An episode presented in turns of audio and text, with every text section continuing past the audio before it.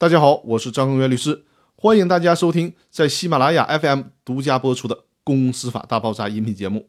今天要和大家聊的话题是虚拟股权激励要注意的问题。第二部分，虚拟股权需要考虑的一个问题就是如何实现经营者报酬与业绩挂钩，这是股权激励考核制定标准的问题。比如，你想激励一个销售人员，那这个考核标准是比较好制定的，他给公司带来多少订单，或者是。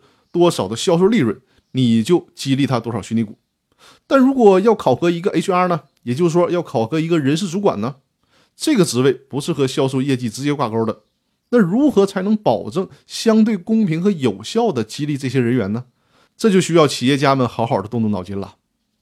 再说一个对被激励对象可能存在的问题：虚拟股权激励强调的是分红权，被激励对象不享有表决权和知情权。但是公司的分红是由谁决定的呢？是由公司的股东会决定的。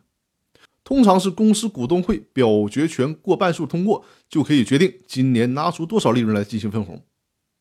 因为虚拟股权被激励对象呢并不享有表决权，所以说这个事儿被激励对象是做不了主的。那就存在一种可能性：本来公司利润是一百万，但是呢公司的控股股东就拿出来一万块钱进行分红，那么显然被激励对象就吃亏了。或者说，本来公司利润是一百万，但公司的控股股东却告诉你公司没有利润，反而亏损了一百万。但因为你是虚拟股，你不享有股东的知情权，你也没办法知道他说的是不是事实。这就是对被激励者来说存在的问题了。最后需要强调一下，虚拟股不应该花钱购买。比如说，对在职职工做虚拟股激励，只要在职就可以分红。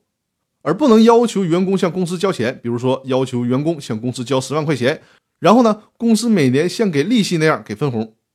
因为如果这么做，如果人数较多、数额较大的话，就很可能被认定为是非法集资了。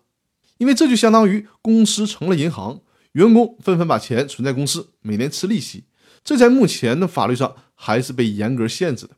所以说，不要把虚拟股的奖励变成了非法集资。在这里。提示企业家们一定要注意。那好，我们今天的分享就到这里，更多的内容我们明天继续。谢谢大家。